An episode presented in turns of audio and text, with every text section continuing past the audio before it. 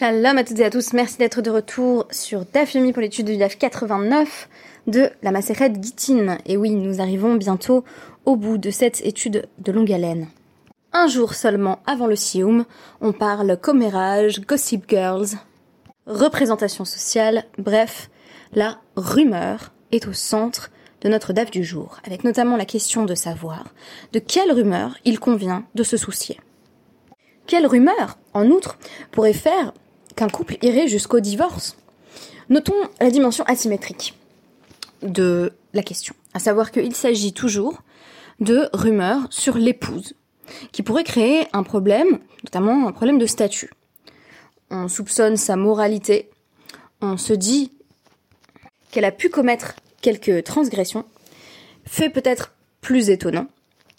La rumeur, appelée ici tantôt Shem, tantôt Kol ou Kala, le nom ou la voix, l'écho de la voix dans certains contextes, est aussi une donnée sociale qui émane, dans bien des cas, des femmes elles-mêmes.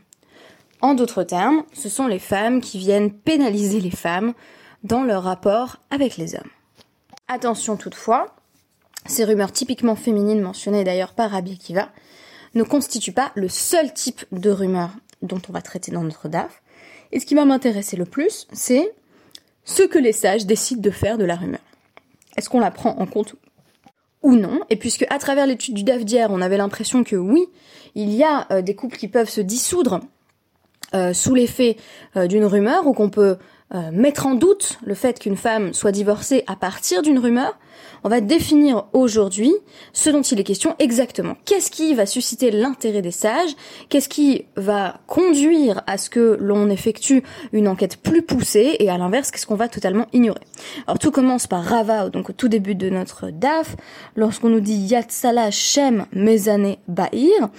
Euh, littéralement, le nom est sorti que euh, elle était Zona, donc c'était une femme qui avait eu des relations euh, sexuelles de, débauche, des relations sexuelles illicites, dans sa ville, En Rosheshinla. On n'y fait pas attention, on ne s'en soucie pas. On va donc pouvoir ignorer la rumeur et si vous deviez retenir peut-être une seule expression de tout ce podcast, ce serait En Rosheshinla, qui est une sorte de leitmotiv euh, du DAF 89, de la Maseret Gittin, à savoir on ne s'en soucie pas, on ne soupçonne pas littéralement que cela soit vrai. Donc c'est une femme dont on dit en ville, Bahir, que euh, elle s'est pas forcément prostituée au sens euh, vraiment d'échange monétaire, mais en tout cas qu'elle a eu euh, des relations sexuelles qui rendraient impossible son mariage avec un Cohen. C'est ce qui se dit sur elle, et pourtant on ne s'en soucie pas. Maïtama pritsutabe alma, ou des comment cela se fait-il? Eh bien, ce que les gens ont vu et qui les a conduits euh, à exprimer euh, cet euh, avis, on pourrait formuler les choses ainsi, sur cette femme, à savoir, ah, elle, c'est vraiment une débauchée, elle pourra pas épouser un Cohen, c'est qu'ils ont vu une forme de pritsuta. Alors, la pritsuta, c'est un comportement qui est jugé indécent, mais qui ne constitue pas à proprement parler une relation sexuelle de znout. En d'autres termes, quand une rumeur circule sur quelqu'un, la question c'est qu'est-ce qu'il a fondé? Et là, on nous dit tout simplement, au nom de Rava, il est improbable que euh, les personnes qui accusent cette femme ou qui parlent d'elle, qui se livrent à ses commérages, l'aient véritablement vue coucher avec un homme euh, d'une manière qui la rendrait interdite à un Cohen. En revanche, ce qu'ils ont pu voir, c'est euh, des formes de flirt, un comportement social un peu inapproprié, et c'est sur ça qu'ils se basent. Mais en réalité, tout cela n'est pas barour, c'est pas assez clair pour que l'on condamne. Et on nous dit que Tanae, justement, il y a parmi les Tanaïm un débat similaire sur euh, la possibilité ou la nécessité de suivre la rumeur. Achlabashuk, Girger Abashuk, Henik Abashuk, Mechulan Rabbi Tetse. Alors très simple, ça vous fera penser à notre Sugia de la Masechet Ketubot sur date Yehudit, les mœurs qui conviennent euh, aux femmes juives, les bonnes mœurs, si vous voulez. On nous dit en tout cas une femme qui a mangé au marché, donc euh, qui mangeait en public, ce qui était considéré euh, comme voilà, assez impudent à l'époque de la Guémara, euh, une femme qui euh, se tenait le cou bien droit euh, en marchant avec arrogance au marché, donc visiblement une attitude de séduction, un côté un peu matu vu, ou plus surprenant bien entendu dans notre contexte, au contraire où, où on a beaucoup de campagnes publiques pour libérer les femmes qui allaitent des contraintes et du regard social, on nous dit une femme qui a allaité publiquement. Alors on présuppose que quand on nous dit qu'elle a allaité, euh, cela doit signifier que euh, elle n'a pas tenu compte euh, des normes de la tignoute et donc elle ne s'est pas couverte et elle a allaité son enfant sans doute sain dénudé. Donc ça ça peut être perçu comme choquant à cette époque-là. Je pense pas forcément que ça devrait toujours être le cas, mais je comprends à l'inverse qu'une femme juive orthodoxe religieuse qui a l'habitude de se couvrir lorsqu'elle allait, euh, continue à euh, voilà porter une sorte de, de, de châle ou, ou, de lange euh, pour que on ne voit pas ses seins. Alors tous ces comportements donc qui sont perçus comme on va dire une forme d'exhibition publique, quoi qu'on en pense, pour Rabbi Meir ça justifie Tetse qui est divorce automatique. Rabbi Akiva Omer, alors mi chez Yisou Veyitnuba Mozrot Balavana. Selon Rabbi Akiva, le divorce ne doit être prononcé que quand euh, les commères de la ville en parlent. Alors, qui sont ces commères de la ville et qu'est-ce que ce Balevana? Eh bien, c'est à la lumière de la lune. En gros, quand on parle d'elle, euh, jour et nuit, y compris euh, la nuit, et qu'on dit donc de cette femme que elle a couché avec un autre homme. Donc si euh, on suit Rabbi Akiva là-dessus, euh, c'est pas vraiment une femme qu'on voit et dont on se dit elle a l'air d'être euh, voilà de flirter avec d'autres hommes avec cette dimension très publique du marché qui est le lieu où on va justement rencontrer plus facilement le sexe opposé. pour Rabbi Akiva, il faut que ce soit tout de même étayé par les mosrot qui sont donc des tisserandes ce qui suppose bien entendu que le divorce doit être validé par la rumeur. Et Rabbi Yochanan ben Nouri de répondre à Rabbi Akiva, Imken euh, lo hinachta bat le Avraham avinu euh, si on te suit, dit-il à Rabbi Akiva, tu ne vas permettre à aucune fille d'Abraham, à aucune bat Israël, on dirait à l'heure actuelle, euh, de rester auprès de son mari. pourquoi? Eh bien parce que il est courant que ce genre de commérage euh, se propage. Il est courant que les femmes disent oh, un tel, il paraît qu'elle a trompé son mari. Et donc si on s'en tient euh, à ce genre de rumeurs, eh bien, il va y avoir des divorces à n'en plus finir. Là-dessus, Rabbi Yochanan Ben Nouri propose de s'en tenir à des observations euh, avérées, en nous disant tout simplement, Torah Amra, dans la Torah, il est écrit euh, dans Dvarim 24.1 qu'il y aura divorce. Kimatsava ervat davar? Alors on va le définir à travers le dernier daf euh, demain. Qu'est-ce que c'est que cet ervat davar? Si l'homme euh, ou parce que l'homme, le mari, a trouvé en sa femme une ervat davar, euh, donc qui ici peut être interprété comme vraiment euh, une erva, donc une relation interdite, quelque chose qui est de l'ordre de la relation interdite, donc elle le trompe par exemple ou les Halan Omer, et il est également écrit dans notre même Torah Dvarim euh, 19, 15, Alpi Shnaim Edim ou Alpi Shlosha Edim Yakum Davar. Euh, il y a cette répétition d'ailleurs du terme Davar. La chose doit être établie par deux ou trois témoins. Ma les Halan Davar Barour, Afkan Davar Barour. De même que il faut que le mari soit sûr, que ce soit clair qu'il y a eu Hervat Davar, qu'il y a eu euh, voilà tromperie ou relation interdite, euh, quelle qu'elle soit. de même, il faut clarifier donc par l'appel à des témoins. Et donc finalement, Rava, on le voit, puisqu'il s'agit de, du parallèle ici entre Tanaïm et, et deux époques différentes, Rava correspond à cet avis de Rabbi Yochanan ben Nouri, à savoir que tant qu'il n'y a pas euh, quelque chose d'avéré, on va ignorer euh, totalement la rumeur. Notons d'ailleurs, euh, pour les personnes qui se rappellent, notre étude du passage de la Maseret Ketubot, où il est justement question de date Moshe, date Yehudit, on avait évoqué euh, cette même expression, lo euh, lo hinarta bat le Avram avinu à savoir si tu exiges de toutes les femmes juives qu'elles doivent se couvrir la tête sans arrêt, y compris dans leur tzerod, donc quand elles sont dans un espace semi-privé, et sinon tu dis bah elles n'ont qu'à divorcer si elles l'ont pas fait.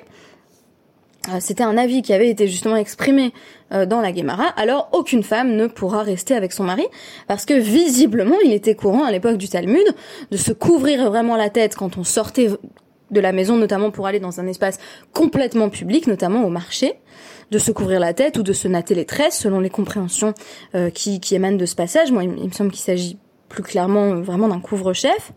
Euh, mais euh, il était peu courant, à l'inverse, pour les femmes de se couvrir euh, quand elles étaient dans leur cours, hein, dans leur cours intérieur, extérieur. et donc on nous dit, bah, si on exige des femmes qu'elles se couvrent partout, c'est très amusant d'ailleurs, puisqu'à l'heure actuelle, la plupart des femmes mariées dans, dans les milieux orthodoxes, et, et surtout ultra-orthodoxes, sont en fait couvertes partout où il peut y avoir le regard d'un homme, euh, en fait, on, nous dit à cette époque-là, cette aurait été une exigence beaucoup trop élevée. Bon, ça c'est simplement pour faire le parallèle avec cette idée que on peut pas exiger trop non plus euh, des femmes. Et surtout avec cette idée que puisque les femmes ont tendance au commérage, euh, on peut pas non plus se fier à, toutes les rumeurs qui circulent parce que sinon on va permettre à aucune femme euh, de rester avec son mari. On a déjà une perspective des sages, une première perspective sur la rumeur qui va se confirmer euh, par la suite. Et on va enchaîner sur une braïta. Alors, une braïta qui nous dit, on peut ignorer, euh, de nouveau, cette logique de Ein Rosheshin, on se fiche complètement de toutes les rumeurs euh, qui suivent. Et toutes les rumeurs qui suivent, très intéressant, euh, elles sont presque toutes euh, comment dire, centré sur le comportement de l'épouse, la future épouse. Euh, donc le, premier euh, élément qui peut s'apparenter à une rumeur, c'est une telle n'était pas vierge. Le deuxième, c'était en fait, elle était déjà mariée, elle était déjà fiancée, ce qui bien entendu, si si elle était déjà mariée, bah, elle pourrait pas se remarier. Or là, elle, elle est sur le point de se, de se remarier, de se fiancer, et on dit non, non, j'ai entendu dire, la rumeur dit qu'elle était déjà mariée. Voilà. Troisième type de rumeur, euh, elle est fiancée depuis aujourd'hui, mais on ne sait pas qui est le fiancé. Euh, là, c'est vraiment euh, typique Gossip Girl. C'est ah, une telle est en couple avec un tel. De qui s'agit-il? Encore une rumeur donc sur le statut bien entendu marital qui empêche une femme de se marier avec qui que ce soit d'autre elle est, elle était mes coups aujourd'hui, donc elle, elle s'est fiancée avec l'idée que bien entendu mes coups c'est la première étape du mariage juif aujourd'hui, mais dans une autre ville, et donc c'est pour ça qu'on sait pas exactement qui est le mari. Cinquième type de rumeur, là encore très préjudiciable du point de vue du statut marital. En réalité, c'est une euh, mamzeret, donc c'est une enfant née d'une union illégitime qui peut pas épouser un, Israël, donc qui peut pas épouser un homme euh, juif qui n'a pas le même statut qu'elle, ou encore une rumeur qui, porterait là encore sur son statut. En fait, c'est une servante, donc elle n'a pas le statut de femme libre. Euh, ou encore, et là pour le coup on a presque l'impression que c'est une anomalie, euh, quand on dit d'une personne, pour le coup pas forcément une femme, que euh, elle a rendu un objet qui lui appartenait Ekdesh ou Efker, donc elle a sanctifié un objet précis ou qu'elle l'a déclaré sans propriétaire. Donc on nous dit tout ça, on s'en fiche. Alors, là-dessus, la question c'est, mais de quoi les sages tenaient-ils donc compte? Est-ce qu'ils ignoraient simplement toutes les rumeurs? Alors, là-dessus, le sage Oula nous dit, euh, en fait, on va pas simplement se fier à la parole des gens. Par exemple, des personnes qui disent euh, Léa va être mes coups d'échette aujourd'hui, donc euh, elle se fiance aujourd'hui, mais on va voir s'il y a des indices factuels. Donc on va voir par exemple que dans la maison de Léa, il y a des lumières qu'on allume, que on est en train de placer des lits partout, qu'il y a des gens qui rentrent et qui sortent. La fête a l'air d'être en train de se préparer. Et donc on nous dit ah, mais là, les gens disent, elle va se fiancer aujourd'hui. Donc, on n'a qu'à là encore ignorer la parole des gens, puisqu'elle n'est pas encore fiancée. En fait, techniquement, elle peut épouser euh, qui elle veut, elle peut devenir mes coups d'échette à un autre homme. Si on dit simplement, elle va devenir mes coups d'échette aujourd'hui, elle, a encore tout son libre arbitre en la matière. Alors, on nous dit, non, c'est forcément un cas où les gens disent, euh, on, vient de sortir de ses fiançailles et elle est maintenant mes coups d'échette.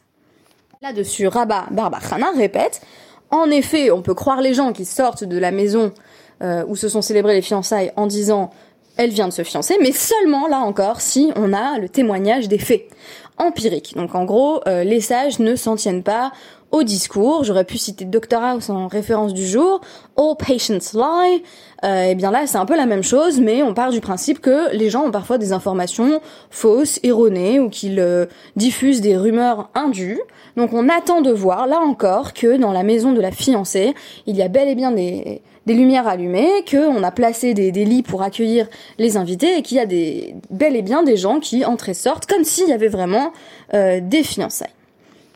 Rabbi Abba ira encore plus loin en disant euh, il faut en plus, et vous remarquez euh, combien ça commence à, ressembler à la vie de, Rava et de, et de Rabbi Yochanan Ben Nouri, il faut en plus qu'on ait deux personnes, deux personnes qui ont diffusé la rumeur et qui disent on l'a entendu de un tel, on peut citer nos sources, et ainsi on va pouvoir remonter à la source de la rumeur et ça va devenir barour, il va y avoir une forme de clarté réponse là-dessus à mais là, c'est plus de la clarté, c'est pas simplement élucider les rumeurs, ça va devenir un vrai témoignage, qu'on est en train de demander deux personnes, on est en train d'exiger une forme de processus de vérification.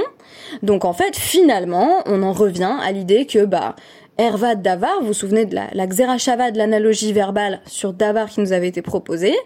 Euh, si alors Hervad Davar, c'est particulièrement une femme qui aurait trompé son mari, mais si on suppose euh, un élément donné, il faut euh, ce critère inamovible, alpish naïmedim ou alpish lo shahidim yakum davar, valider la chose par euh, the due process of law. Donc il faut en fait que cela ait été vérifié par des témoins. Donc qu'est-ce qu'on va faire quand on est euh, un sage à l'époque du Talmud et qu'on entend une rumeur qui se diffuse au sujet d'une femme? Alors on nous dit dans certains cas on l'ignore purement et simplement, mais si on voit vraiment deux personnes qui sont responsables de la diffusion de la rumeur, on va mener sa petite enquête, on va aller voir et on dit bah quelle est ta source? Et ça se rapproche du témoignage. L'Agmara va d'ailleurs dire mais en fait en quoi c'est différent d'un témoignage? Et c'est Rav Shmuel Bar Yehuda citant Rabbi Abba qui va dire en réalité euh, les euh, porteurs de la rumeur peuvent citer leurs sources même si elles sont à l'étranger. Donc c'est pas exactement comme un tribunal si vous voulez. C'est-à-dire que on va pas faire comparaître les édimes, euh, les témoins à l'étranger, euh, mais on va tout de même exiger un système très proche du témoignage, donc avec euh, un appui factuel, donc des preuves visuelles, en d'autres termes, bah, si elle est en train d'être fiancée, ça devrait se voir.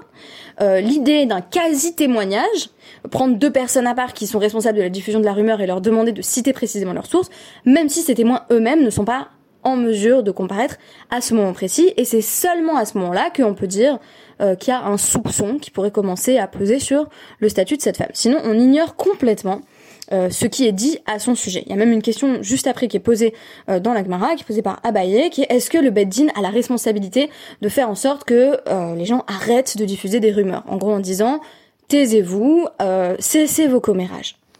Là-dessus, Rav Yosef répond que selon Rav si on nous vient de nous dire que euh, les sages vont aller voir les personnes qui sont responsables de la diffusion de la rumeur en disant cite tes sources, c'est bien que pour ceux qui n'ont pas de sources euh, claires euh, et identifiables, il faut bel et bien faire en sorte de faire taire les rumeurs. Donc toutes les rumeurs de ah mais on m'a dit que mais je sais pas exactement qui, on voit qu'il n'y a pas de source et on voit qu'on peut pas remonter en fait très rapidement. Alors eh bien la rumeur devrait se taire. Là-dessus, Abaye va répondre, selon euh, Rav on prend en compte, et là c'est très intéressant, c'est un peu l'inverse de Rabbi Akiva si vous voulez, on prend en compte même les rumeurs euh, féminines, donc on va à chaque fois faire sa petite enquête. Mais faire sa petite enquête, cela implique que euh, bah, on puisse encore identifier qui était à l'origine de la rumeur, et donc si on fait taire la rumeur immédiatement, il y a aussi un risque peut-être euh, de faire taire la vérité. Alors au départ, on a l'impression qu'on a une forme de résolution, ce qu'on appellerait euh, à l'heure actuelle une résolution relativiste. C'est Rav Yosef qui nous dit, ça dépend de l'endroit. Euh, à l'académie, dans, la ville de Soura, donc l'académie euh, de, de Soura, talmudique bien sûr, euh, on demandait de faire taire les rumeurs, donc c'était les sages qui étaient responsables de voilà d'empêcher les commérages, alors qu'à NRDA, bah, on allait plutôt pousser l'enquête que faire disparaître la rumeur. Et pourtant, euh, tous les cas qui vont être évoqués dans la suite euh, du DAF, donc des cas particuliers de d'épouses qui étaient soupçonnées euh, d'avoir tel ou tel statut, d'avoir fait telle ou telle chose, on va nous dire à chaque fois là-dessus, ils sont tous d'accord, les sages sont tous d'accord sur le fait qu'il faut faire taire la rumeur. Donc finalement, on va avoir un ensemble de cas pratiques qui vont nous permettre de sortir un petit peu de ce relativisme géographique. Oui, oui, il y a des endroits où c'est pas grave qu'il y ait des rumeurs et il y a des endroits où on va tout faire pour les faire taire en orientant tout de même euh, la perspective vers l'idée que euh, si la rumeur n'est pas basée sur des preuves solides, donc soit un témoignage certes oral mais malgré tout qui ressemble vraiment à un témoignage légal, euh, soit des preuves visuelles de ce qui est en train de se passer, enfin si on la voit se fiancer, ce qu'elle est fiancée en gros, alors il vaut mieux s'abstenir en matière de rumeurs. tout ça, bien entendu, soulève la question adjacente du. Est-ce que on a ici une forme de pure médisance, auquel cas, on comprend pas quel est l'intérêt même de poser la question de la rumeur. Alors, euh, la première donnée que j'ai trouvée intéressante, c'est la prise en compte d'une spécificité des rumeurs féminines, comme si c'était un trait féminin euh, particulier euh, que de, de, diffuser des rumeurs.